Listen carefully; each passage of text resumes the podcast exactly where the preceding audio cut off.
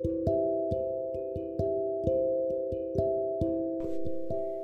んにちは。エリンギの名もなきラジオ第8回目を始めます。意外とおしゃべりな自分を再発見したということですけれど。ここ1年ぐらい文学講座に参加しています。前トルソーの話をした時の舘野先生が講師として。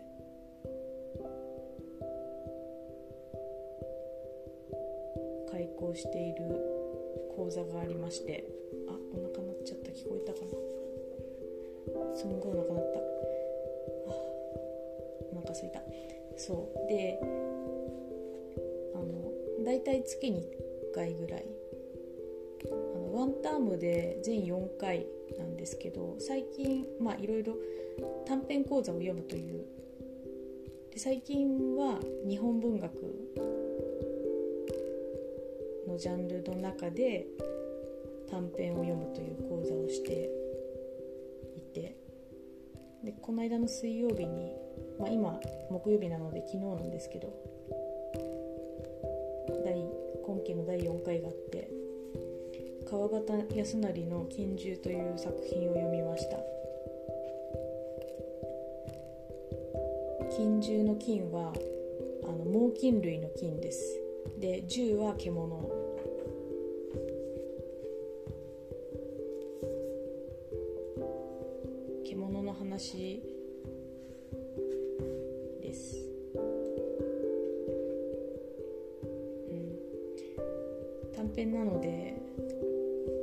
もし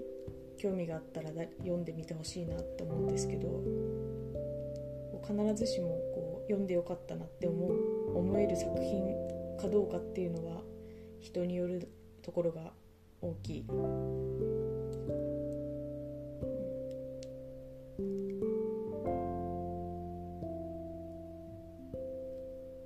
私はこんなに主人公に嫌悪感を持ったことがなかったかもしれませんどういう話かっていうと、まあ、うまく説明できないかもしれないんですけど説明しようと思って頑張ってみるとその、まあ、40手前の男の人が主人公なんですね。でその主人公っていうのはまあ、結婚したこともないしこれから結婚しようっていう相手もいない。一人で暮らしている。そして人間嫌い特に男同性である男が嫌いだと嫌いというか苦手コミュニケーション取るのがを嫌がっていて。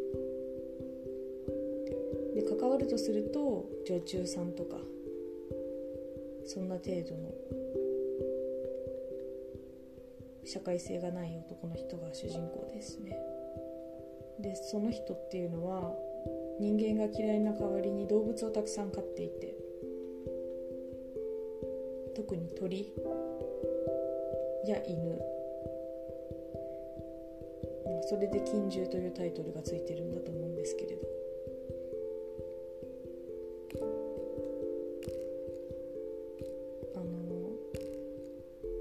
今でいうブリーダーのようなことをやっていて犬に関してはですねそのいわゆる血統書付きの犬高く売れますよね。交配とかをして子供を産ませてっていうことをやっているんですけど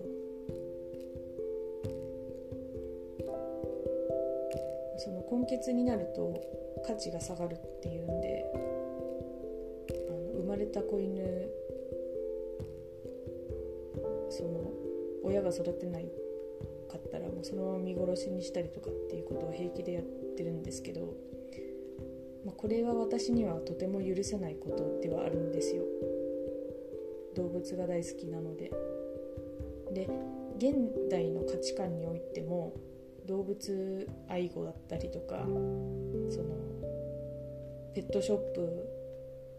が非難されたりだったとかあると思うんですけど、まあ、この禁獣が書かれたのは昭和の7年だったかな。戦前でなんか動物に対して人間がこういうふうに扱うということはまあある意味当たり前の時代だったっていうかその生まれた子犬山に捨てるとか殺すとかっていうのも当たり前にやってた時代だっていうことを鑑みても本当にこう動物好きからすると許すあの読んでいるのに耐え難いような描写が連発します。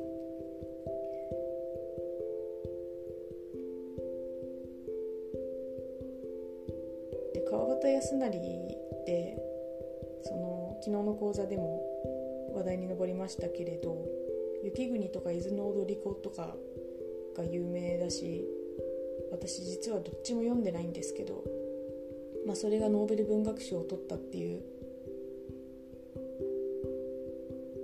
ことでみんなに認識されている作家だと思うんですけどこの時期に書いてた書いてた短編とかっていうのはそのそういう雪国とか伊豆の踊り子でついたようなイメージとは全然違う面が読めると思って面白面白かったは面白かったです。でこれほど剣を催す作品書く人なんだなってすごい意外でした。文体はすごい綺麗だなと思ったんですけどね内容が残酷でも。でもその剣王が読者が剣を催すということはまあ書き手からすれば当然だし当然のことを書いているし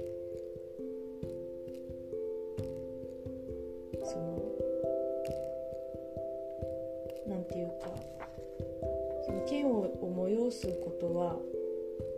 えー、ともう百も承知でこの小説を書いてるっていう。ことなんですよ。そこがあの目の付けどころっていうかそれを目そのそこに目をつけないとこの小説を読んでただ不快だったで終わるとまあ当たり前の読み方で何の独創性もない読み手としてのクリエイティビティもないっていうことで。そこをなんだろう。試される作品でしたけど私は本当に嫌悪感が先んじてしまったのでそこまでこう引っかかる部分はたくさんあったあったけれどそこをこう指摘するような読み方ができなかったこういうことは結構多くて私は本当に読み手として未熟だしなんか読むという行為はこう読むっていう行為がすごいことになるとこういう読み方っていう読み方が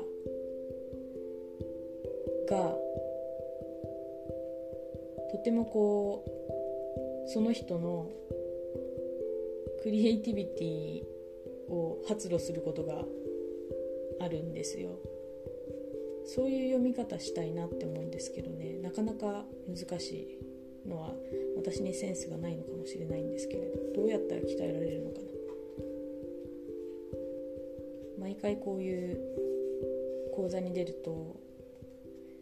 まあ、感想感想はあの1回は多分みんな、ま、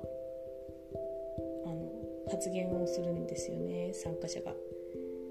ですけどその自分の感想から議論が発展したことっていうのは、まあ、まずないのでそのでも勉強にはなります目の付けどころこういうところに引っかからないとダメなんだなっていうふうに思うんですね。